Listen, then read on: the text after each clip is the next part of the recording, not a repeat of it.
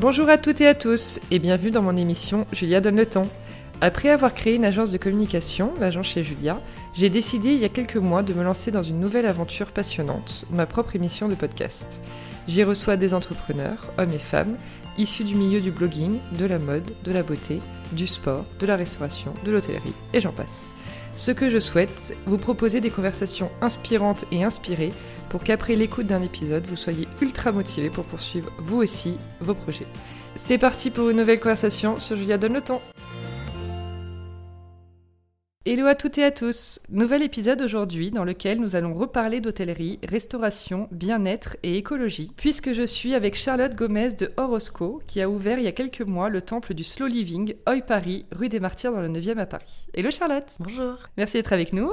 Merci beaucoup de m'accueillir, je suis ravie de pouvoir parler de Oi. On va commencer par ton parcours qui est assez dingue. T'as 26 ans, ou peut-être 27, non J'ai eu 27. 27, ah voilà. Tu as grandi au Mexique, tu as baigné dans le milieu hôtelier depuis des années. Raconte-nous un peu tout ça. Euh, bah, je suis moitié mexicaine. Euh, j'ai grandi jusqu'à mes 15 ans au Mexique. Euh, et ensuite, on a accompagné avec, on est, je suis, on est trois sœurs dans la famille et on est venu en France avec ma mère. ma mère en fait a reprenait les, les, affaires de notre famille, qui étaient donc des hôtels bureaux classiques à Paris. Euh, donc, euh, donc j'ai passé la deuxième partie, on va dire, de ma jeunesse à Paris. Euh, et, et, forcément, j'ai été très connectée. J'ai beaucoup, beaucoup baigné depuis toute petite, mais encore plus à partir de 15 ans dans les hôtels de ma maman, avec mes grands-parents. Et, et, du coup, c'était comme, comme une évidence qu'il fallait que je fasse une école hôtelière surtout une évidence pour ma mère qui m'a dit chérie tu sais pas bien mais moi je te dis c'est sûr il faut que tu fasses une école hôtelière et, euh, et donc, du coup, j'ai postulé à l'école hôtelière de Lausanne. C'est la seule euh, que à laquelle j'ai postulé. Et j'ai été prise.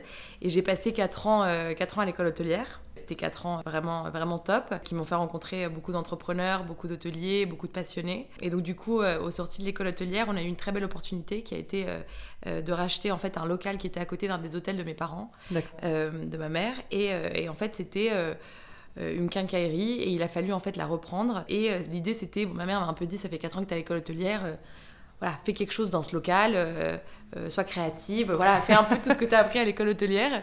Et évidemment, c'est toujours plus entre la théorie et la pratique, il y a un monde. Mais, mais bon, je me suis lancée, j'ai ouvert le Gisou, qui est en fait un bar à vin, un bar à cocktail, rue Le Pic, que j'ai nommé Gisou parce que ma grand-mère s'appelait Gisèle ah. et, c'était un peu en sa mémoire. À l'époque, c'était, j'étais beaucoup dans, dans, des, dans des bars à vin en train de voilà, goûter des bons produits, boire, boire du vin avec mes copains. Donc ça, ça paraissait une évidence qu'il fallait que je fasse quelque chose qui me ressemble pour pouvoir le, gérer de la meilleure manière. Et euh, pendant deux ans, je, je, gère ce, lieu. Et au bout de deux ans, ma mère me propose de m'associer avec elle pour cette fois-ci faire un hôtel ensemble. D'accord. On va reparler du œil après, tu vas tout nous raconter. Je voulais savoir si après ces quatre ans d'études, euh, cette fibre entrepreneuriale, elle t'a été transmise par tes parents surtout par ta maman, a priori. Je pense, oui, qu'un peu inconsciemment, euh, le fait d'avoir vu euh, mes, grands-parents se faire tout seuls, ma maman ensuite reprendre. Euh, j'avais aussi mon copain qui ouvrait des restaurants. donc, du coup, ça a été en fait, je pense, ouais, j'ai baigné entre mes copains, mon copain à l'époque, mes parents. c'est vrai que j'ai toujours été en fait proche de gens qui avaient envie d'entreprendre. Et, mm. moi-même, j'ai baigné dedans. Donc, c'est vrai que, en fait, j'aurais jamais pensé que j'allais entreprendre. Moi, je pensais que j'allais aller travailler chez Airbnb ou chez Google ou dans plutôt des, des grandes structures et apprendre toujours proche du commerce, euh, sans être pour autant dans des palaces ou des choses comme ça, mais plutôt quelque chose où il y avait du contact avec les gens, où je pouvais apprendre, où je pouvais grandir. Et en fait, euh, cette opportunité s'est un peu présentée. Au début, j'ai beaucoup hésité parce que je me suis dit non, j'ai pas envie en fait de bosser tout de suite avec ma mère. J'ai encore plein de choses à apprendre. Et en fait, j'ai pas envie de refaire les mêmes erreurs. J'ai pas envie de retomber un peu dans cette. Euh, bah, malgré le fait qu'elle travaille très bien, mais en fait, je me disais qu'est-ce que moi je vais apporter si je viens juste copier quoi, ou si je viens juste faire ce qu'elle fait elle. Et, et donc c'est vrai qu'au début, ça a été un peu difficile parce que j'étais vraiment partagée entre cette, cette envie d'apprendre et d'être formée par, par d'autres personnes. Euh, et, et, le fait que ma mère me disait, écoute, on a besoin de toi, quoi. Il, y a ce local, moi, je, je, on ne sait pas faire de, restauration parce que c'est vraiment des hôtels bureaux. Euh, et donc, elle me disait, euh, faut que tu te lances, quoi. Je sais que je, es assez autodidacte, tu, tu, vas, tu vas y arriver, quoi. Et puis moi, je serai là, je vais t'aider. Et, et, donc, entre voilà, mon copain qui ouvrait des restaurants, ma mère qui me poussait, je me suis dit, bon, bah, pourquoi pas, pourquoi pas. Tout y est pour que ça réussisse. Exactement. Je crois qu'avant aussi d'aller plus loin dans l'histoire de Hoi, qui est vraiment très liée au yoga, je voudrais que tu nous parles un peu de ta découverte euh, de cette pratique. Et j'ai vu que tu es même allé jusqu'à Bali pour en faire. Exactement. En fait, euh, donc pendant la création de, de Jizou euh, et après l'école, je me retrouve confrontée à, ce premier sentiment euh, qui est un peu de, frustration, de beaucoup de stress. Et, et en fait, j'ai beaucoup de mal à évacuer mon stress et souvent je suis donc très très dynamique, toujours en train de courir partout, et j'avais du mal à, en fait à canaliser mes émotions. Et, euh, et en fait, ma mère me dit, chérie, euh, il y a un truc qui s'appelle le yoga. je, tu devrais essayer. je pense que ça te fera du bien. Et en fait, elle m'emmène euh, dans un studio de yoga. Et, et le premier cours que je fais, je tombe sur, un prof qui s'appelle Frédéric Becbédé, qui est incroyable. Et en fait, je tombe amoureuse du yoga. C'est-à-dire, je, fais un cours, j'ai envie de faire le deuxième cours, troisième cours. et en fait, je, je m'accroche d'abord à, très honnêtement, à, toutes ces pauses, à tout ce challenge. Oui. Mais du coup, c'était pas quelque chose. Euh, parce que quand on fait de la restauration, de l'hôtellerie, on, on, compte souvent beaucoup sur les autres. C'est souvent. Euh, euh, et puis quand on fait des travaux, c'est souvent. On est souvent dans l'attente. dépendante, ouais. Et très dépendante. Et le yoga, pour une fois, c'était bah, si j'ai envie de faire cette pause, si j'ai envie de faire ce truc-là, en fait, je ne peux compter que. Enfin, c'est bien que Il y a que moi, et c'est moi et mon effort, et c'est moi et ma constance. Et, c'est, et donc, du coup, je, je, je, me suis sentie rassurée par, par cette pratique. Ensuite, j'ai rencontré d'autres profs qui ont été incroyables. J'ai commencé à me faire des copines qui, allaient au yoga. Et euh, j'ai découvert la méditation, la respiration. Et en fait, euh, ça m'a aidé à sortir de beaucoup de moments d'angoisse et de, stress que j'ai eu. Euh, et, donc, du coup, voilà, donc ça a été vraiment pour moi lifesaver. Oh, c'est fou. Vraiment, hein. Mais de toute façon, le yoga, c'est dingue parce qu'il y a vraiment un truc de. C'est une étape pour autre chose à un moment donné si, si, si tu as un vrai coup de cœur, parce que je sais qu'il y a aussi des gens qui sont pas faits pour ça, qui aiment les sports un peu plus dynamiques et qui, euh, voilà, rester allongé sur un transat à respirer, c'est juste un transat. Un matelas plutôt, parce qu'un transat, c'est autre chose. Non, mais c'est vrai que moi, même je faisais beaucoup, de, beaucoup plutôt de, de sport de cardio, j'avais besoin de courir, j'avais besoin de transpirer. Et en fait, souvent, c'est les choses qu'on évite le plus, qui sont les choses dont on a le plus besoin. C'est ça. je lui disais, là, mais, mais, le yoga, à l'école hôtelière, il y avait mm. des cours de yoga. Moi, je me disais, mais jamais je vais aller passer. Et en fait, c'est vrai que le yoga a un peu cette image de t'es en mode moine Shaolin, les yeux fermés, en train de respirer, il se passe rien. Ou alors, c'est des mouvements très lents, etc. Et en fait, je pense qu'il faut surtout trouver un bon prof. Il faut que ce soit le bon moment. C'est vraiment tu as complètement raison, un pas que tu fais vers, euh, vers un, développement personnel, mm. complètement. Mm. Et d'ailleurs, c'est quoi ta pratique préférée du yoga? Je fais du yoga vinyasa. Vinyasa. Donc assez, assez dynamique. Et pour euh, vraiment connecter avec le oi, il faut que tu nous racontes comment tu as eu l'idée de créer un lieu dans lequel on peut vraiment dormir, du coup, manger, se restaurer et faire du yoga. Est-ce que ça existe quelque part, un lieu comme ça, dans le monde? Alors, je, je pense, il y a des endroits qui existent comme ça. Euh, c'est drôle parce qu'hier, je, justement, je racontais, oui, il y a des endroits qui existent comme ça, près de la mer, etc. Et j'ai mon copain qui me dit, mais, mais t'as des, as des noms à citer d'hôtels qui font ça Du Je me suis posé la question et je me suis dit, c'est vrai que j'ai pas un hôtel. C'est-à-dire que moi, j'ai grandi au Mexique et j'allais notamment, surtout beaucoup euh, à Tulum. Et il y a là-bas vraiment cette, cet essor du yoga mais ah depuis, euh, depuis vraiment longtemps. Et il y a une vraie culture de la, de la nourriture. Il y a des lieux vraiment dans lesquels on va pour faire. Il y a des cours de yoga toute la journée. On, on va dire, je pense que c'est des choses que je voyais dans certains hôtels. Il y pas tout dans un même endroit, mais c'était des choses que j'admirais que faisaient les hôteliers ou les hôtels dans lesquels j'allais.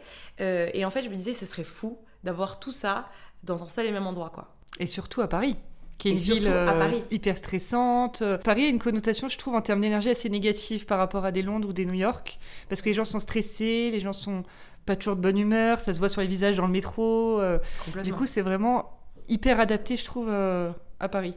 Euh, donc, je, donc je fais du yoga. Ensuite, euh, en fait, pendant que je, suis, je fais le jizou, etc., euh, je pars souvent au week-end avec mes copines, avec mon, avec mon mec. Et c'est vrai que le yoga, comparé, je, trouve, à d'autres, d'autres types de sports, souvent, c'est on fait du sport pour avoir le summer body ou pour perdre du poids. Et en fait, une fois qu'on est en vacances et qu'on est en, en, détente, on se dit, bon, bah, voilà, là, deux semaines sans faire de sport. ça, exactement. Alors que le yoga, c'est vraiment une pratique qui, moi, je trouve, enfin, moi, j'allais nulle part sans mon tapis de yoga. même, je me posais dans, dans les plus petites chambres d'hôtel et j'avais envie de pratiquer du yoga. Et c'est vrai que je, Donc, du coup, quand je voyageais, que ce soit à Berlin, Amsterdam, c'est quand même des villes dans lesquelles il y a des hôtels cool, dans lesquels les gens ils sont euh, ultra ouverts d'esprit. Je me disais, c'est fou de pas trouver. En fait, souvent, l'hôtel était sympa, euh, mais la nourriture était pas bonne. Ou souvent, l'hôtel était sympa, mais la salle de yoga cool de la ville était à l'autre bout de l'autre. Enfin, elle était à l'autre bout de, de, de, la ville. Et, euh, et, en fait, je me disais, c'est dommage de pas réussir à trouver un lieu où il y a tout ça rassemblé. et à la fois, il faudrait que ce soit un lieu quand même assez accessible parce que euh, c'est un peu égoïste de dire bah, je prends tout le monde avec moi dans l'hôtel yoga. Et donc, du coup, l'idée, c'était de créer un hôtel qui était à la fois capable de, de, de, parler aux gens qui font du yoga et à la fois aussi d'être complètement euh, accessible à, euh, bah, par exemple, ta sœur qui fait peut-être pas de yoga, ton père, ta mère, ton mec, et qu'en fait, ils se sentent pas, ouais, qu'ils se sentent pas comme. frustrés. Ouais, comme, comme frustrés parce qu'ils font pas de yoga ou, ou alors obligés de le faire parce que, parce que voilà.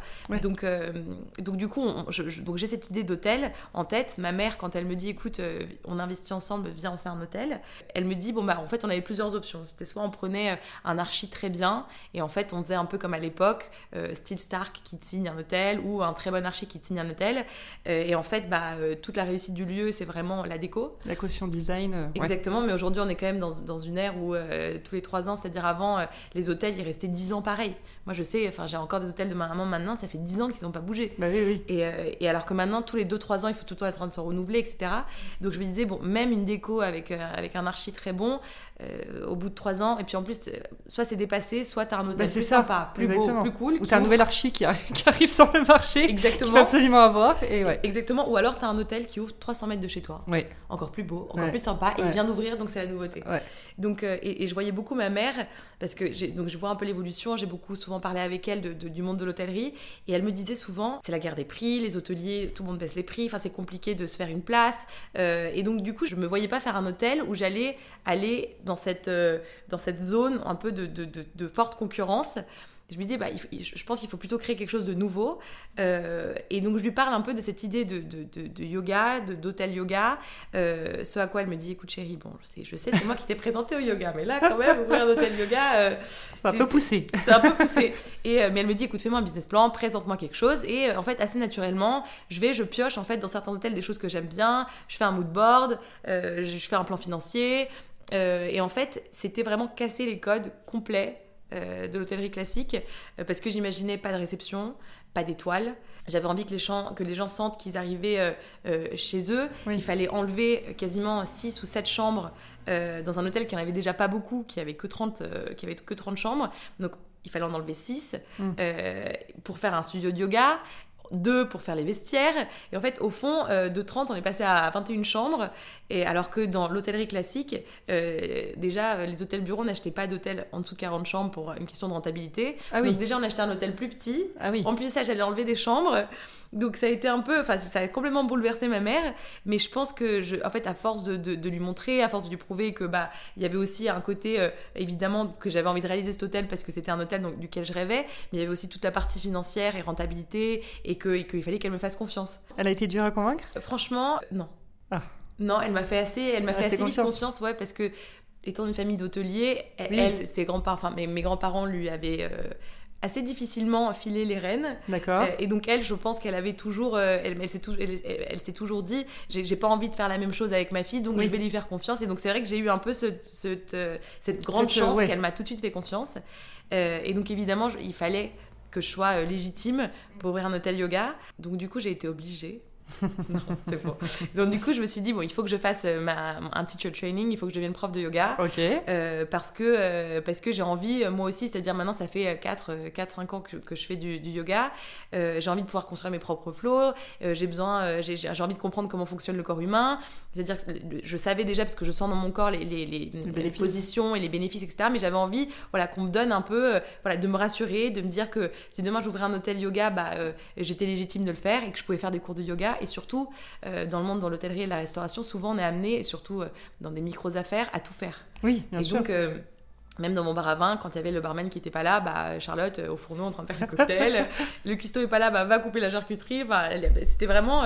Et donc, du coup, je me suis dit, si un jour j'ai un prof qui est pas là, oui. et que tout d'un coup j'ai 20, 20 élèves qui me regardent Salut Charlotte Et moi je vais être là. Euh, bon, bon, bah on va commencer. Euh, donc du coup, je, je me suis dit, il faut, il faut que je le fasse pour être plus sûre de moi, il faut que je le fasse pour être légitime.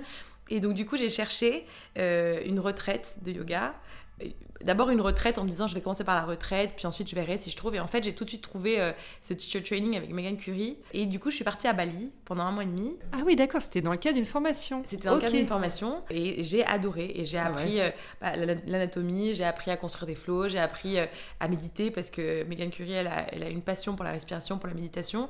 Et la méditation qui avait toujours été plutôt quelque chose que j'essayais de fuir, le fait d'être obligé d'être là avec 40 autres filles à méditer, à essayer de s'écouter. Sans penser. Sans penser. C'est quand même un. Ou alors ne pas accrocher ses pensées, c'est encore autre chose.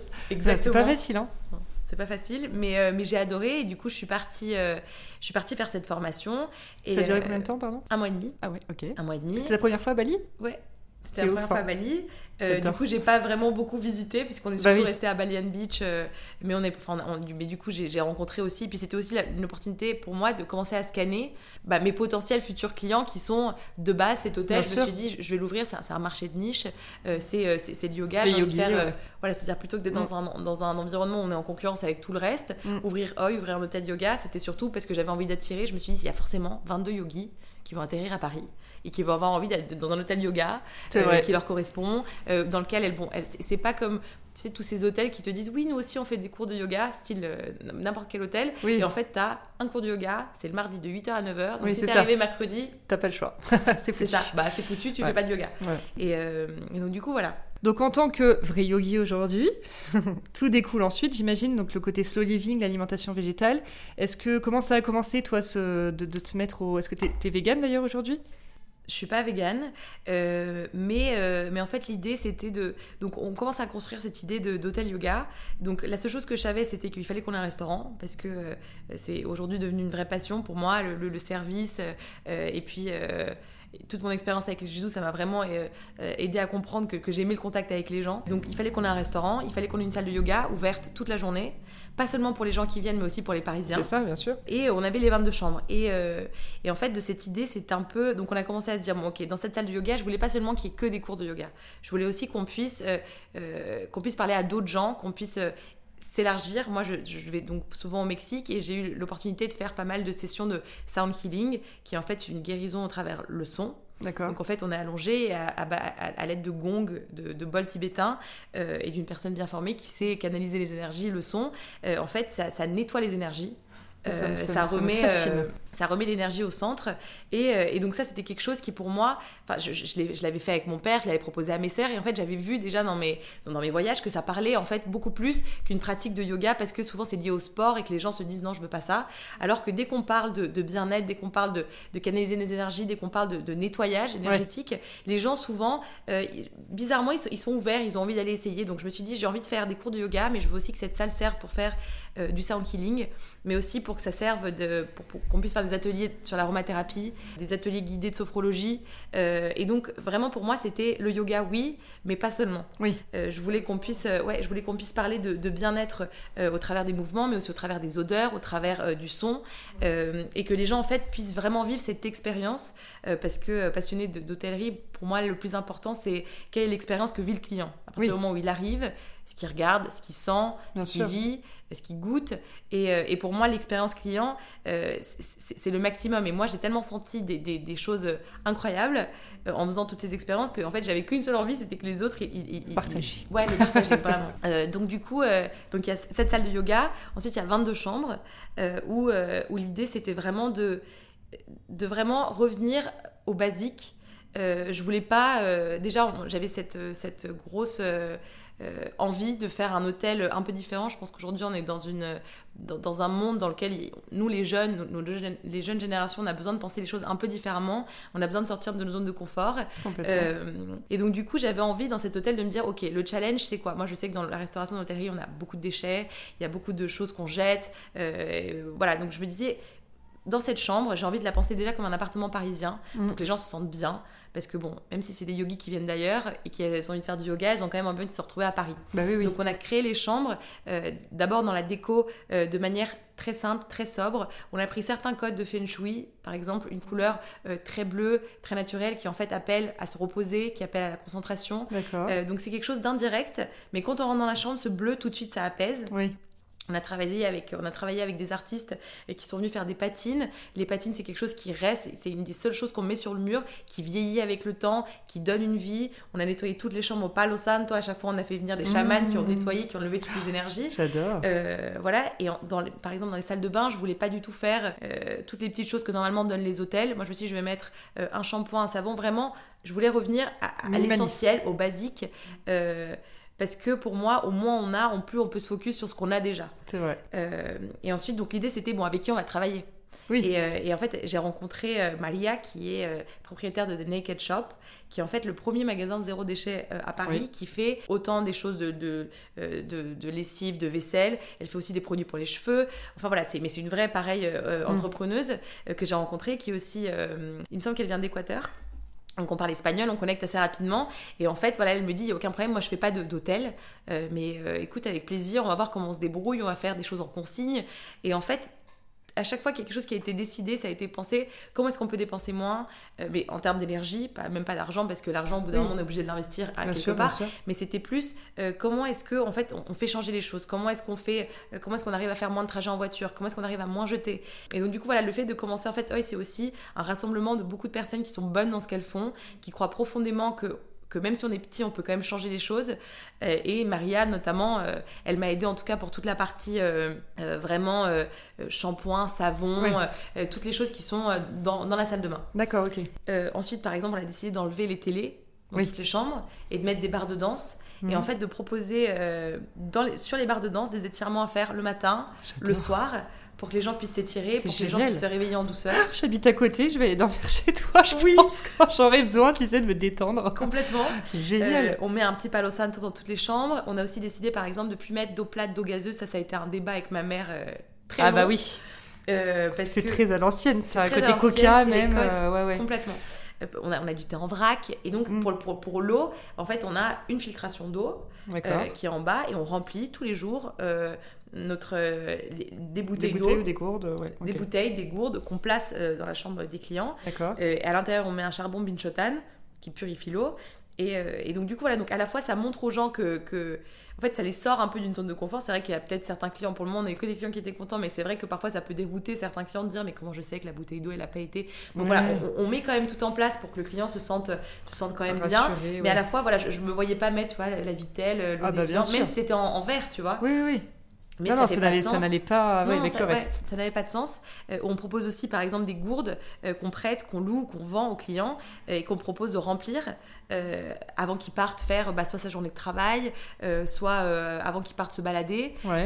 donc du coup, voilà, donc ça a été en fait pas mal de petits détails euh, que j'avais envie de mettre en place. Et, en fait, c'est dans les détails parce que c'est comme ça que les gens sentent vraiment qu'on a besoin de leur dire on est éco-responsable, ou alors on essaie de faire les choses bien, ou alors de coller trop. Parce que j'avais pas envie que ce soit genre on est un tel éco-responsable, on le colle partout, on veut que tout le monde le voit. Bah non, je voulais plutôt que ce soit quelque chose qu'on sent. on arrive dans cette chambre, on sent bien, c'est bleu. Mm-hmm. Tout à coup, on voit que bah il y a pas de bouteille. C'est en fait, et en fait, tu te sens aussi un peu comme à la maison. En fait, c'est comme si je t'accueille littéralement chez moi. Ça. Euh, et, euh, et voilà. Dans ton univers. Et il y a aussi le côté matériaux donc vous avez utilisé pour construire, enfin pour les travaux si je dis pas de bêtises. Les matériaux qu'on a utilisés Oui. En le bois, tout ça. Évidemment, ça a été il y a quelque chose de. il y a un vrai travail aussi là-dessus. Ah, il y a un vrai travail là-dessus. On a travaillé principalement dès qu'on a pu avec des produits français. Après, il y a aussi, euh, quand on a envie de faire un hôtel éco-responsable et qu'on a envie que tout fasse du sens, on est obligé aussi de choisir, parce que par exemple, on a eu la question sur les, quand on a fait les lits euh, et quand on a eu les couettes, de dire qu'est-ce qu'on fait? Est-ce qu'on fait quelque chose sans, enfin, bah en plume d'animal? Oui. C'est naturel, c'est bio, mais à la fois tu te dis c'est l'animal. Donc du coup, est-ce qu'on prend plutôt une couette euh, euh, Mais il y a du plastique ou il y a c'est du synthétique. Mais du coup, nous on voulait pas de plastique. Et donc du coup, à chaque fois, en fait, on est un peu obligé de faire euh, de faire la part des choses, de choisir finalement. au bout d'un moment, il y a aussi le côté pratique, il y a un côté qui fait du sens. Finalement, on a réussi à trouver des choses. Il y avait du plastique, mais c'était du plastique recyclé. Donc en fait, chaque chose a été choisie. Ce sont des vases qu'on a fait qu'avec des produits du naturel, euh, la peinture aussi est naturelle. Donc, euh, et on a essayé de faire aussi beaucoup, pas mal de, récup. Euh, et, en fait, je pense que c'est ça qui, à la fin, donne, ça donne à eux cette touche un peu authentique. Par exemple, on a gardé notamment tout l'escalier d'origine. à chaque fois qu'on a débarqué, on a essayé de le refaire ou de remeubler. Enfin, voilà, donc on a vraiment essayé Pas tout enlever sur le principe de faire nouveau. Et non, justement, ça a été qu'est-ce qu'on peut le, plus on peut laisser naturel le plus on laisse parce qu'en fait l'important pour moi c'était pas tellement la déco mais c'était plus l'âme qu'on allait y donner c'était plus le sens c'était plutôt dans les détails. Les énergies pour ressentir tout ça. Exactement. trop bien. Et le restaurant lui a un menu entièrement végétal donc euh, j'ai l'impression que c'est aussi rare pour un restaurant d'hôtel parce que voilà tu te c'est logique avec évidemment tout, tout l'univers tout ce que tu as comment tu l'as pensé mais euh, est-ce que c'était aussi dur de convaincre ta maman par exemple là-dessus? Alors, la table 100% à base de plantes, ça a été euh, une vraie histoire. Euh, parce, que, euh, parce que personne n'y croyait vraiment. Euh, on est quand même à Paris, qui est la capitale de la gastronomie française. Et, et en fait, vraiment, tout le monde me disait Mais enfin, Charlotte, tu peux pas faire 100% base de plantes, il faut bien que tu mettes au moins une protéine, au moins un poisson, au moins quelque chose. Et, et c'est vrai que au début, j'étais très convaincue qu'il fallait faire 100% base de plantes. Et en fait, réellement, quand on se retrouve confronté à beaucoup de non, à beaucoup non, c'est pas une bonne idée, à beaucoup mais t'es folle, Ouais. les gens vont pas venir, que en fait, c'est vrai que ça me faisait un peu douter. Et à la fois, euh, je, je suis vraiment, euh, j'adore aller dans les restaurants. J'ai beaucoup de copains qui ont des restaurants. Je suis vraiment passionnée de la nourriture. Je me voyais pas non plus aller sur un terrain. C'est-à-dire, moi, je suis pas cuistot. Oui. J'ai, j'aime bien manger, mais je me disais, je- ça veut dire si j'ouvre un, un restaurant normal, je vais aussi aller mettre en concurrence avec les meilleurs à Paris. Oui. Avec mes potes qui ont des restaurants que j'adore, avec des chefs incroyables. Donc il y a comme comme au niveau de l'hôtel Mhm. où j'avais pas envie d'aller là où tout le monde va. Oui. Je me suis dit quand si je fais une nourriture, non seulement ça fait du sens de faire 100% Bien végétal parce que ça va avec, avec mon concept, mais en plus de ça, j'avais pas, je, je me sentais pas la capacité euh, d'aller m'attaquer à un marché qui était euh, qui, qui- qui est déjà avec des chefs qui Très sont incroyables, ouais, ouais. Exactement. Euh, donc, j'hésite beaucoup. euh, et je rencontre euh, Sabrina Goldin, Oui. qui est euh, la propriétaire du restaurant Carbone. Et je la rencontre elle et, et son mari, qui s'appelle Stéphane. Et en fait, euh, j'étais vraiment dépitée, à deux doigts de vraiment plus du tout faire ce que je voulais faire. Je les rencontre chez Jizou.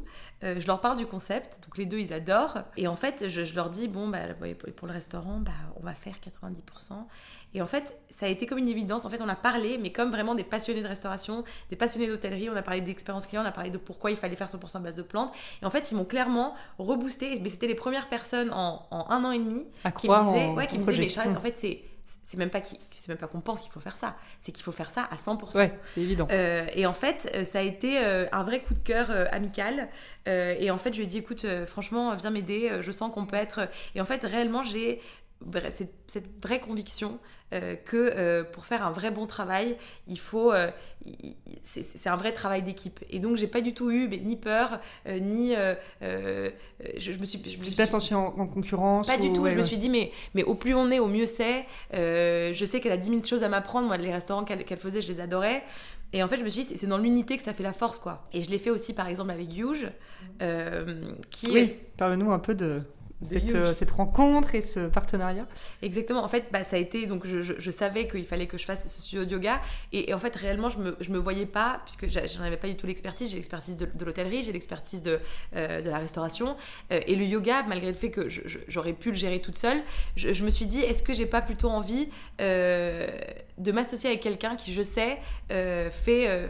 Fait déjà ça très bien, euh, en qui je vais pouvoir me reposer, avoir confiance, À une communauté aussi. qui a une communauté euh, et qui a surtout une pratique de yoga que j'aime. Oui. Euh, et en fait, j'ai hésité entre beaucoup de studios de yoga parce que je, je- du coup, dans toute cette idée que j'adorais le yoga, je suis des profs dans différents Bah oui. studios. Tu as rencontré plein de monde. Exactement. Finalement, aujourd'hui, je fais plus que du vinyasa, je fais aussi du yin, je fais aussi de l'ashtanga. Donc en fait, aujourd'hui, je suis vraiment beaucoup plus ouverte et, et je, je, je suis plus que sur du vinyasa. Et en fait.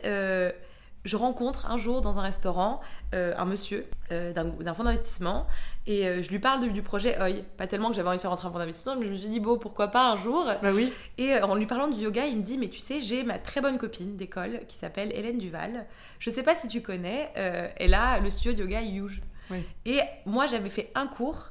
Euh, mais c'était pendant l'été, il avait fait très chaud, et du coup je m'étais dit je reviendrai quand euh, pendant l'hiver, etc. Bon, et il se trouve que elle me dit bah, je te donne son numéro, je vous mets en contact par mail, et en fait je vois Hélène, euh, qui pour moi a été, je rencontre Hélène à, un café, et je lui parle du projet. Et en fait, ça a été euh, pareil, comme, comme une évidence. En fait, j'ai tout de suite été euh, euh, rassurée. Elle a aussi une vision du service client qui est incroyable. Elle est passionnée de yoga. Son concept est génial. Et en fait, ce qui m'a vraiment convaincue, c'est qu'elle a- elle met en place des process pour ses clients qui renforcent une expérience client. Et en fait, Huge est qui est huge parce que bah, quand on arrive, on a la musique, parce qu'il y a la lumière infrarouge, il y a toujours ces petites lupiotes. En fait, une espèce de charte Oui. euh, qui pour moi me parlait beaucoup. Euh, un vrai univers aussi. un vrai univers, marqué, une vraie ouais. identité Mm, mm. et, et surtout une vraie passion pour Ouais. le yoga avec un vrai choix de professeur. Pas que les autres studios ne le font pas, mais souvent les, les- les autres studios c'est un, peu à la one again, c'est un peu bon euh, Au feeling. au feeling, à la ouais. cool. Et en fait, Hélène ne laisse rien au hasard. Et je trouve que même, même quand on parle de bien-être, surtout quand c'est pour les autres, Oui. je pense que c'est important d'être structuré. C'est important de, de- de faire attention au choix des professeurs c'est important de faire attention et, c'est important de chouchouter le client. Et en fait, euh, ça m'a convaincue. On a beaucoup hésité. Mhm. Elle m'a beaucoup attendu, mhm. euh, mais finalement, elle, finalement, elle a su. Enfin voilà, on, s'est retrouvés. Je lui ai dit, écoute, quasiment six mois avant d'ouvrir, je lui ai dit, écoute, ok, on, fait, on fait, on fait you, je, le fais avec toi. Et aujourd'hui, j'en suis très contente parce que c'est un yoga. Souvent, il y a des studios de yoga où on a souvent tendance à on a un peu peur d'y aller parce qu'on pense qu'on n'a pas le niveau, ou alors il y a des profs trop bien qui y vont. Voilà, voilà. Et je trouve que Huge, c'est vraiment ultra accessible. Un, parce que c'est dans le noir. Donc à la rigueur, si tu fais quelque chose de mal. C'est vrai, je confirme. T'as le côté, euh, personne ne voit ce que tu fais et ça libère vachement. Complètement. T'as le côté vraiment infrarouge qui vient vraiment faire une détox profonde. Ça aide aussi du coup à être un peu plus souple, donc on prend un peu plus de confiance en soi. Mm. Euh, et euh, tu as surtout, voilà, à la fin de chaque cours, les profs qui te mettent un peu d'huile essentielle. Au début, ça sent toujours bon. Enfin, moi, je sais maintenant, parce que je fais ça chez Oi, bah il y a vraiment une charte qu'elle nous fait, qu'elle me fait suivre. Et, ça fait toute la différence quand on est un client et, qu'on arrive chez, dans un studio Youge. Bien sûr. Et tu donnes pas de cours là-bas, du coup Non, je donne pas de cours. On m'a, on m'a, bah, euh, elle déjà, elle, elle, a une, elle, a une, vraie technique, et donc je pense que je devrais même faire une petite formation, formation Youge avec elle, ouais, euh, avec elle. Mais, euh, mais pourquoi pas? Pourquoi pas donner des cours? Pour je donne des cours. À, exactement, je donne des cours à ma mère, à ma soeur, à mes copines. C'est déjà bien, ça t'entraîne. C'est déjà bien, exact. En fait, au final, quand tu me racontes tout ça, j'ai envie de dire que, que c'est vraiment une histoire de rencontre et de, et de réseau. Tu vois, les projets, comme ça, c'est dingue parce que c'est toujours, euh, j'ai rencontré, et puis parfois par hasard, tu vois, ce monsieur que tu vu dans un café, je pense que c'était un peu par hasard. Complètement. Il te parle d'Hélène, et là, voilà, et par exemple, en aiguille. Une fois, je, parce qu'on j'avais cette idée de faire un fleuriste. Je voulais un fleuriste à l'entrée. Exact. Euh, parce que depuis toute petite, ça me faisait rêver. Je trouve que les plantes, tout de suite, même quand on passe une journée horrible, je, suis dans la rue dans Paris, je passe une journée affreuse, je me retourne, je regarde à droite, je vois une fleuriste tout de suite. Et en fait, c'est un truc que j'ai identifié. Je me suis dit, en fait, dès que je vois des fleurs, dès que je vois de la végétation, c'est un truc que je sais pas, tu es tout de suite euh, projeté, tu te dis que la vie est belle, que les fleurs sont belles, que tout est beau. Vrai. Euh, et moi, en fait, à chaque fois, ça me ramenait un peu à ça. Et donc, du coup, j'avais envie de faire un fleuriste. Je me disais, j'ai envie de faire un fleuriste à l'entrée, j'ai envie que les gens rentrent dans un endroit où ils vont pouvoir acheter des fleurs tout le temps, mm. euh, toute la journée, toute la semaine. Et je rentre dans une boutique mmh. euh, qui est l'atelier Bully et euh, pour des huiles essentielles, des parfums, des choses comme ça. Et en fait, je réalise qu'il y a une petite porte derrière, à l'époque, il y a deux ans, parce que vraiment, c'est je crois que c'est la première que j'ai rencontrée. Et j'ouvre la porte et je vois ce petit endroit trop beau, que des fleurs séchées partout. Et je, et je vois Shiaki, qui est une fleuriste japonaise, en train de faire des couronnes de fleurs. Euh, et, moi, je me dis, top, c'est vrai que j'avais envie de faire des fleurs séchées. donc, moi, toujours un peu commerçante, je commence à lui parler Est-ce que vous vendez les fleurs séchées? Mais combien? Est-ce que je peux négocier le prix? Et en fait, elle me dit Écoutez, euh, oui, enfin, je veux bien vous les vendre, mais moi, c'est ma dernière semaine ici, donc il faut les acheter vite. je me dis, mais votre dernière semaine ici, mais comment ça? Et elle me dit, bah oui, en fait, bah, l'atelier Bully ferme, euh, cette partie ferme, donc du coup, voilà, on, part. Et, donc là, je me dis, ok. donc à une semaine près, euh, j'aurais pu la louper. Bah oui. Euh, et je lui dis, mais écoutez, est-ce que vous avez le temps? Enfin, moi, j'ai un projet dont je vais vous parler. Euh, est-ce que, est que, vous avez le temps? Est-ce qu'on peut en parler? On se rencontre quand vous finissez le travail. Et en fait, je, lui parle et je lui dis, écoute, voilà, moi, je, je, je, rêve de faire un fleuriste. Je cherche. En fait, je savais même pas que je cherchais une fleuriste parce que j'avais même pas encore pensé. La seule chose que je cherchais, c'était des fleurs. Et je me suis dit, bon, bah, je vais mettre des fleurs. Et voilà. Bah oui. et je me suis dit, non, en fait, c'est parfait c'est une fleuriste, elle va s'occuper de toutes les plantes de partout, trop bien. Et en fait, elle a été complètement emballée. Elle m'a dit d'ailleurs, je cherche une boutique. J'étais là, mais ne cherche ah pas bah. de boutique, viens avec moi. voilà, viens chez moi. Euh, et ouais, et donc mais ça, c'était pareil, il y a une semaine près, euh, j'aurais pu la louper quoi. C'est génial, Et c'est vrai que souvent, on passe tellement de temps à forcer, mm. c'est-à-dire, on a envie de rencontrer cette personne-là tout de suite, ou parfois, moi, je me souviens, j'ai cherché mon chef tellement longtemps. Bah Pendant un an, c'était la frustration de savoir qui allait nous faire la cuisine, qui était ce chef 100% base de plantes que j'allais trouver. À Paris, je trouvais personne et c'était une frustration, une frustration. Et un jour, ma soeur m'envoie le profil d'un chef, me dit Tiens, regarde, ça peut être sympa. Je vois que le, chef, il habite à New York. Je me dis Horrible. je le follow et la première recommandation, c'est Lauren Lovat, qui est ma chef de maintenant. Et je clique dessus et je vois qu'elle est à Bali, au même endroit que moi, six mois avant. Et donc, du coup, je me dis, mais je vais lui envoyer un message. je lui envoie un message. Tout de suite, elle me dit, oui, je rentre, je viens à Paris, telle date, si tu veux, on se rencontre. Et en fait, ça a été que. Et en fait, souvent, on a tendance à être très frustré parce que les choses ne se passent pas. Et en fait, c'est que si elles ne se passent pas, c'est qu'elles se C'est qu'il n'y a pas de raison. C'est qu'il y a une bonne raison. Oui, et en fait, c'est frustrant de se dire qu'on attend souvent quelque chose. Et en fait, un jour, ça arrive et tu te dis, mais c'est pas possible. J'ai attendu ça pendant un an. Et en fait, bah, c'est au moment où ça doit arriver que ça arrive, quoi. J'adore. Parle-nous aussi de ton rôle aujourd'hui au sein de l'entreprise, enfin, des, des, deux, de tes deux projets. Qu'est-ce que toi, euh, tu gères? Alors, euh, j'ai beaucoup de mal à déléguer, même si j'essaie beaucoup maintenant de le faire. Euh, j'ai au Gisou une vraie équipe de gestion avec un directeur qui, euh, la première fois qu'il est arrivé au Gisou, il m'a dit Franchement, c'est un bordel ce restaurant. moi, oui, il m'a dit Moi, je reste. Ça faisait, je sais pas, trois ou quatre mois que j'avais ouvert. Il me dit Moi, je reste pas là. Moi, je reste pas là, c'est le bordel. Là, j'ai sorti mes rames.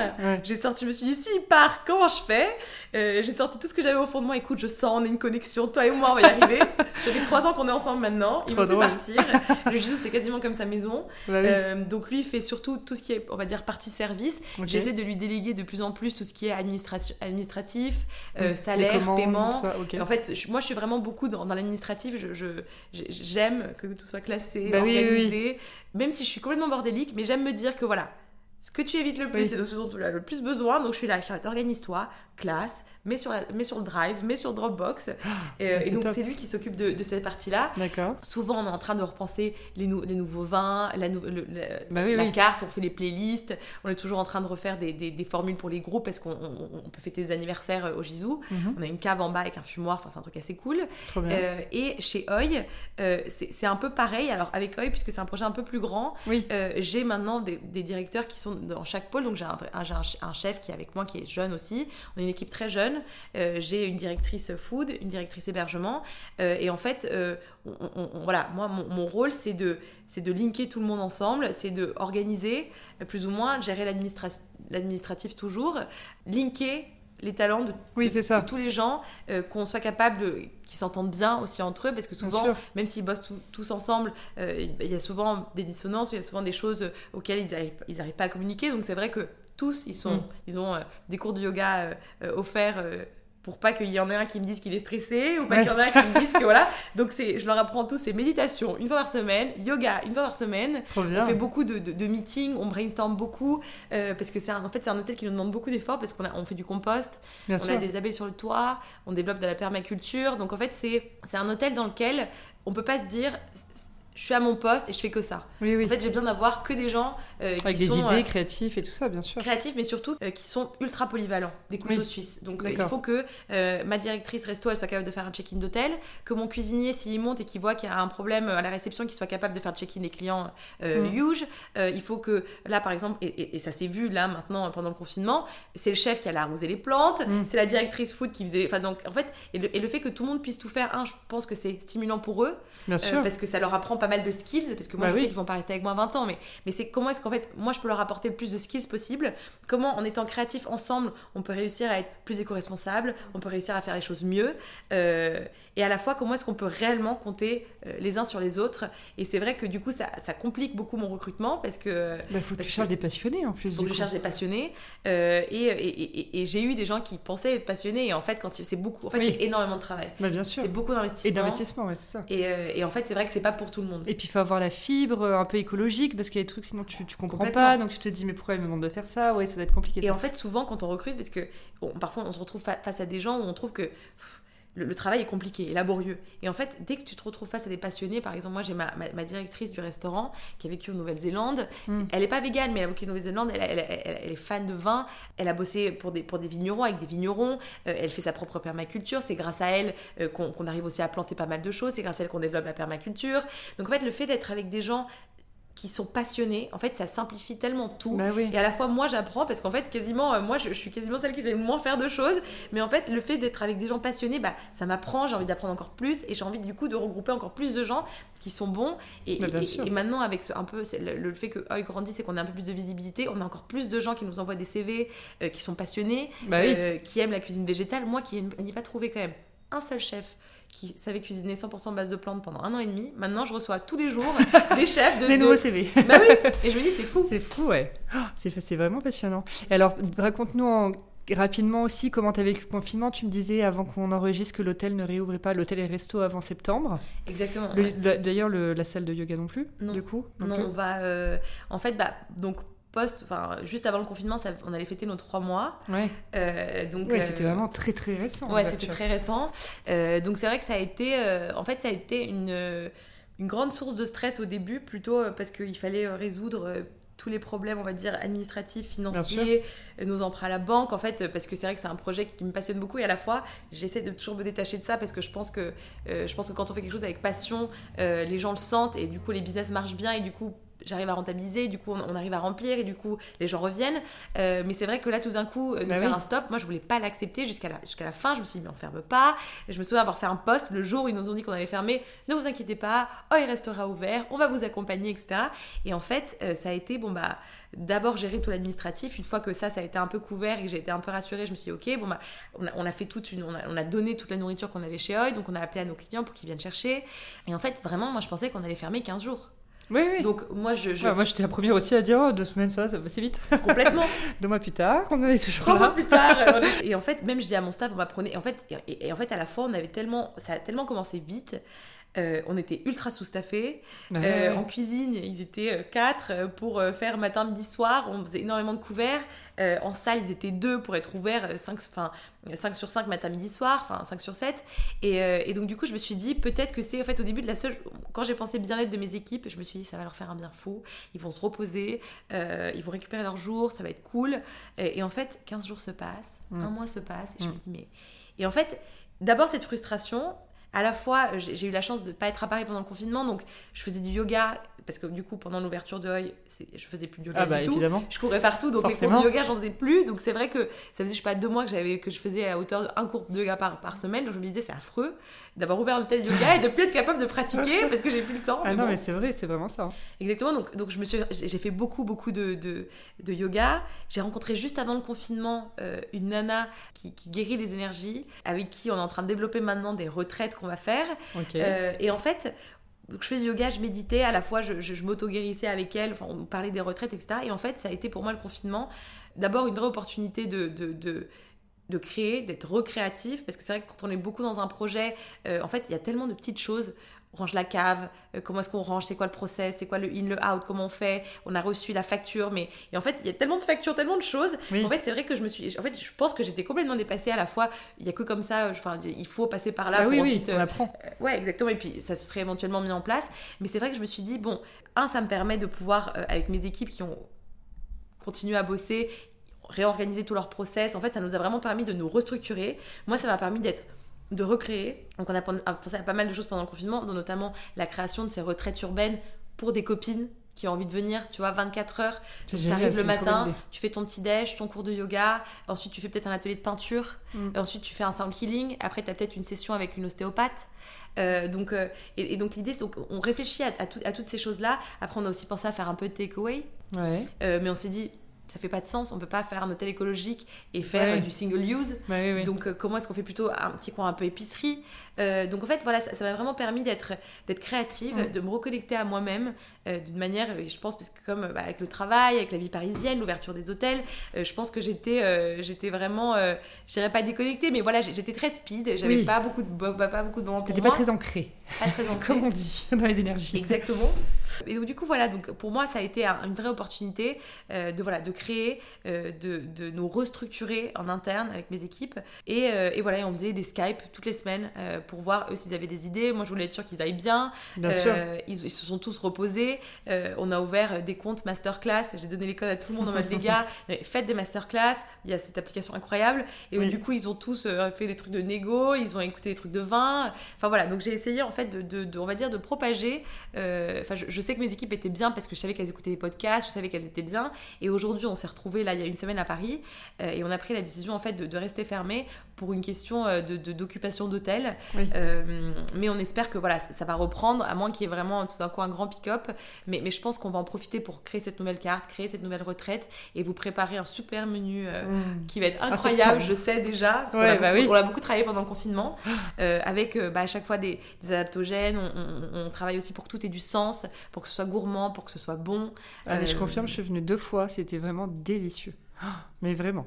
Euh, et d'ailleurs, j'ai, pris le même plat deux fois, en goûtant celui quand même des copines. Le soir? Mais le soir, parce que c'est, le, c'est avec le riz euh, vénéré. Ah, mais ce plat était... ça va te donner envie. Non, mais ça, on ira en septembre, même moi, ça réouvre, Même moi, ça me manque tous les jours. Ah bah ouais Alors après, parce que j'ai demandé à mon chef pendant le confinement, envoie-moi les recettes, quoi, je vais les faire. Bah oui. Non, il avoir fait maths maths Oui, pour c'est faire ça. recette. Bah oui, oui. Là, bon, euh, ok, je vais faire le pancake normal, Voilà. parce que là, c'est pas possible. Euh, je voudrais qu'on parle aussi un peu de communication. Quand tu as ouvert ton lieu, est-ce que déjà c'est toi qui as commencé, qui gère toujours les réseaux sociaux? Alors oui, j'ai commencé, j'ai commencé avec Sabrina qui m'a aidé euh, le compte Instagram euh, parce qu'elle prenait pas mal, elle, elle prenait des photos trop bien, euh, donc euh, donc on, l'a un peu fait ensemble. On a pris une, une agence de communication et euh, on, on va dire moi ce que j'aurais aimé de base c'était avoir une communication assez organique. Euh, je voulais pas en fait me retrouver euh, euh, placardée partout. Un parce que j'avais peur que les gens aiment pas, donc je me disais au moins les gens savent qu'il y a Oi qui vient d'ouvrir le mieux c'est. Oui, oui, À la fois je me disais c'est quand même un projet qu'il faut rentabiliser donc il faut quand même en parler. c'est ça, Et, et surtout j'avais envie que quand on en parle on soit prêt quoi. bien sûr. Et en fait, euh, ça s'est fait assez rapidement. En fait, on a eu les atta- mes attachés de presse, ils ont, je pense, très, très bien travaillé. On a aussi eu beaucoup de gens qui nous ont contactés en direct. Ouais. Euh, et en fait, on a eu beaucoup de retombées très rapidement. Avec des Euh, très très belles pages ouais, en plus. On a eu des très belles pages. Très et en fait, reportages photos. Ouais, et en fait, pour moi, c'est la- le- je- je- malgré le fait que je savais qu'on n'était peut-être pas à 100% prêt, euh, je me suis dit que c'était déjà peut-être une, une belle opportunité euh, bah, pour nous de, de commencer vra- vraiment bien vite. Bien sûr. Et, et- et que les gens finalement en entendent parler et qu'ils ils- ils- ils sachent qu'il y a des hôtels aujourd'hui qui se créent où oui c'est possible de faire des choses plus éco-responsables, euh, oui c'est possible d'installer des abeilles sur le toit, oui c'est possible d'avoir des fleuristes, oui c'est possible en fait de penser Mhm. les hôtels de demain de manière un peu différente. Ouais. Euh, et donc je me suis fait, j'ai j'ai adoré en parler, euh, j'adore en parler encore aujourd'hui parce que euh, parce que voilà j'espère que s'il y a quelqu'un quelque part qui m'entend et qui a des nouvelles idées qu'on va pouvoir connecter et qu'on va pouvoir rendre l'hôtellerie de demain euh, plus responsable, dont, Ouais. dont- dont- dont on sera fier euh, et, euh, et qu'on on peut mettre notre pierre à l'édifice euh, de la manière euh, euh, de la manière qu'on peut quoi, Oui, avec ce qu'on peut, avec ce qu'on a. mais moderne euh, Exactement. Et en conscience. Et en conscience. Mhm. On termine euh, cette conversation avec des sujets un peu plus intimes. Je voudrais que tu nous parles un peu de ta vision du succès. Qu'est-ce que ça veut dire pour toi avoir du succès dans la vie? J'aurais eu tendance à dire que, que, que le succès, euh, à l'époque, j'aurais eu tendance à dire, c'est le premier truc qui me vient, et après je me dis, mais c'est tellement pas ça maintenant. Mhm. Mais, euh, mais, mais c'est c'est c'est une reconnaissance, je pense, de la part de tes parents, de la part de ta famille, de la part de tes copains. Aujourd'hui, je pense que le succès, euh, c'est d'être bien dans sa vie, c'est d'être bien dans sa tête, c'est d'être bien dans ce que tu fais. Et, euh, et je pense que quand tu es, quand es bien avec ce que tu fais, quand ça résonne avec qui tu es, euh, c'est le, c'est le plus beau succès. Et, et je pense que quand tu fais des choses qui te plaisent, euh, forcément la reconnaissance vient après, mais il faut pas que ce soit quelque chose euh, tout de suite, quoi. Oui, que tu, que tu ne cherches pas Ouais. ça dès que tu crées un projet. euh, ouais, Mm. je suis d'accord. Donc je pense que ouais, c'est ce que je dirais. Ouais. Ah, c'est très bien, c'est très bien dit. Et ta vision de l'échec Est-ce que c'est. bon, T'as peut-être connu des échecs comme tout le monde. Est-ce que voilà, c'est quelque chose de qui te paraît un peu insurmontable ou est-ce que du coup voilà c'est toute cette formation un peu cet univers yogi Ouais. autour de toi Non, alors te fait euh, ouais, les accepter bah, c'est très drôle parce que pendant ce confinement, j'ai fait beaucoup de, de sessions de, de, de healing avec, euh, avec, euh, avec Enat, qui est euh, cette personne que j'ai rencontrée juste avant le confinement. tu vas me filer son numéro Elle est géniale. Je le file à tout le monde. Elle va faire des retraites, venez. Et en fait, elle me dit, dans mes énergies, elle me dit un truc que je sens chez toi qui est énorme. Parce qu'en fait, elle explique qu'on est, on est, on est un corps avec plein d'énergie et qu'en fait il y a parfois des boules qui, qui sont quelque part dans le corps qui se bloquent et en fait c'est ça qui empêche que les énergies euh, euh, circulent Euh, et voilà et elle me dit je vois une en fait a plein de boules mais elle me dit je vois ce gros gros truc et c'est euh, que tu as peur de faire des erreurs. Et que tu as peur euh, et en fait bah, avoir peur de faire des erreurs c'est avoir peur, finalement de l'échec. Euh, et en fait j'ai beaucoup travaillé euh, j'ai beaucoup travaillé là-dessus et c'est vrai que je suis plutôt tu vois je préfère vraiment réfléchir à la chose dix fois parfois je suis ultra spontanée mais c'est vrai que j'ai un peu peur ouais, de me tromper Ouais. j'ai un peu peur de, de l'échec et, et en fait aujourd'hui quand je fais un peu un point sur euh, plein de moments où j'ai- où j'ai eu peur de l'échec euh, et où parfois je me suis trompée parfois euh, j'ai pas réussi comme je voulais finalement jusqu'à maintenant ça n'a jamais été si grave Oui. et, le, et le pire qui me soit arrivé c'est que j'ai appris et que plus jamais je recommencerai à faire cette erreur là oui c'est ça donc, euh, donc l'échec, c'était quelque chose qui, qui, je pense, encore profondément me fait peur. Euh, mais aujourd'hui, j'essaie plutôt de l'aborder en me disant, voilà, je, je sais que je fais ça avec passion, je sais que je le fais pour les bonnes raisons. Même quand j'ai peur, même quand je j'ai pas envie de me tromper, euh, je me dis que quand, quand tu fais les choses et que ça te vient du cœur, même si tu te trompes, c'est que ça devait se passer, que ça- c'est que ça va t'apprendre quelque chose. c'est ça Et, euh, et donc, du coup, c'est compliqué, mais il faut faire, il faut faire un peu confiance à la vie et, euh, et confiance à soi, confiance à son intuition. C'est difficile, mais... Oui, mais c'est une vraie philosophie de vie et je suis d'accord parce que moi de base c'est pas inné non plus et j'ai dû apprendre à voilà travailler là-dessus pour pas que chaque échec soit un truc euh, qui quelque chose qui me paraisse insurmontable et et qui rendent triste, tu vois, qui te fassent te remettre en question trop, pas pour les bonnes raisons, tout ça. Euh, Qu'est-ce que tu penses aussi de, de la chance? Est-ce que tu crois qu'il y a vraiment des gens qui vont être chanceux au point que tout leur réussit euh? C'est drôle parce que j'ai fait pendant ce confinement 21 jours euh, d'abondance de Deepak Chopra. Ok. Euh, c'est euh, d'ailleurs une nana, c'est Irène qui a créé le magazine Paulette Oui. qui me l'a envoyé. Elle m'a dit Chachou, genre je sais que tu vas adorer. Euh, c'est une nana avec qui j'ai connecté incroyablement bien parce que c'est pareil, c'est une nana passionnée, c'est une nana qui a bossé et, et qui a un magazine qui cartonne. Et dans cette, euh, dans cette abondance, dans ces 21 jours, ils parlent justement de la chance. Et ils disent est-ce qu'il y a des gens qui sont plus chanceux que d'autres?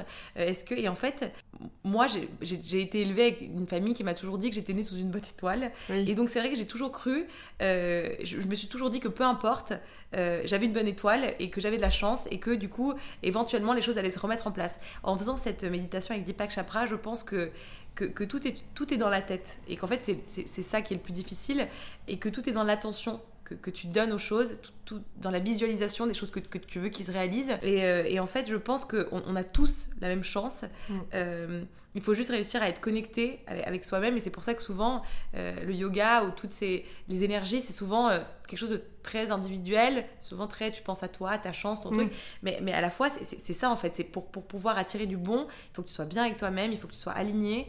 Et il faut, que- il faut que tu crois en toi. Il faut, ouais, en fait, je, je pense que c'est c'est pas est-ce qu'il y a de la chance. Je pense est-ce que, est-ce que tu crois en ta chance? Oui, c'est ça, exactement. C'est très bien dit. Rien à rajouter. Et ta gestion du stress, t'es quelqu'un de stressé? Je suis quelqu'un de ultra angoissé. Ouais. Mais le yoga, ça doit vachement Ouais, aider, non, je suis quelqu'un de, de- de très angoissé. D'ailleurs, j'ai fait des crises d'angoisse pendant longtemps. Et, euh, et en fait, je pensais que c'était genre un problème. Je n'osais en parler avec personne. Ouais. Et, euh, et en fait, j'en ai parlé avec mon père une fois, de qui je suis très proche, avec ma mère aussi. Euh, et ils m'ont en fait assez vite rassurée en me disant Écoute, chérie, dans la famille, on est tous comme ça. ne t'inquiète pas, tu, tu ne vas pas mourir demain. Euh, et en fait, aujourd'hui, j'apprends grâce à, à la respiration, euh, grâce à justement cette, me détacher de cette peur de l'échec, mais surtout grâce à des exercices de respiration, j'apprends à complètement me. me, me- en fait, en fait, en fait, l'accepter, me dire Ouais. Ok, je suis en train de ressentir ça. Pourquoi je suis en train de ressentir ça? Qu'est-ce qui me stresse? Est-ce qu'il y a quelque chose que je peux changer pour changer cette chose qui me stresse? Et en fait, j'essaie de plutôt faire le fait d'aller chercher d'où ça vient. Oui, tu décortiques un peu et du coup, t'accueilles aussi ta, ta, ta- ton émotion, quoi. Et en fait, ça paraît euh, facile toujours à dire comme ça. En fait, c'est- plutôt assez Non, bien compliqué. sûr, bien sûr. Parce que, et d'ailleurs, j'en parle souvent avec Enat, qui elle m'accompagne beau- beaucoup là-dessus. Mais voilà, mais C'est fascinant tout ça. Mm. Pour en parler très longtemps. je vais vous laisser le numéro d'Enat. C'est grave. Et pour terminer, est-ce que tu aurais, et je pense que oui, un mantra, quelque chose que tu te répètes un peu quotidiennement, quelque chose qui te fait du bien? Alors c'est un, quelque chose que mon père m'a toujours dit quand j'étais petite et c'est drôle parce que je l'ai répété beaucoup de fois. Alors pas, ça sonne pas pareil en français qu'en espagnol, euh, mais en gros c'est dans la vie quand il doit t'arriver quelque chose, même si tu bouges, quand ça doit t'arriver, ça t'arrive. Et quand ça doit pas t'arriver, même quand tu t'y mets, même quand tu fais tout pour que ça t'arrive, quand ça doit pas t'arriver, ça t'arrive pas. pas. Donc c'est un peu, je dirais, je dirais un peu lié au, au, au- au destin, un peu lié au tempo et au flow de la vie, et qu'en gros il faut être, il faut être patient, il faut avoir confiance. C'est ça. Écoute, c'était passionnant. Merci beaucoup pour cette conversation. On a hâte de te retrouver euh, donc chez Oi en septembre Oui. à l'ouverture. Et merci encore et à très vite. Merci beaucoup. Merci d'avoir écouté l'épisode d'aujourd'hui. Si vous avez envie de soutenir le podcast, je serai ravie de lire vos commentaires et voir vos 5 étoiles sur l'application que vous utilisez. Et je vous dis à mercredi prochain pour un nouvel épisode.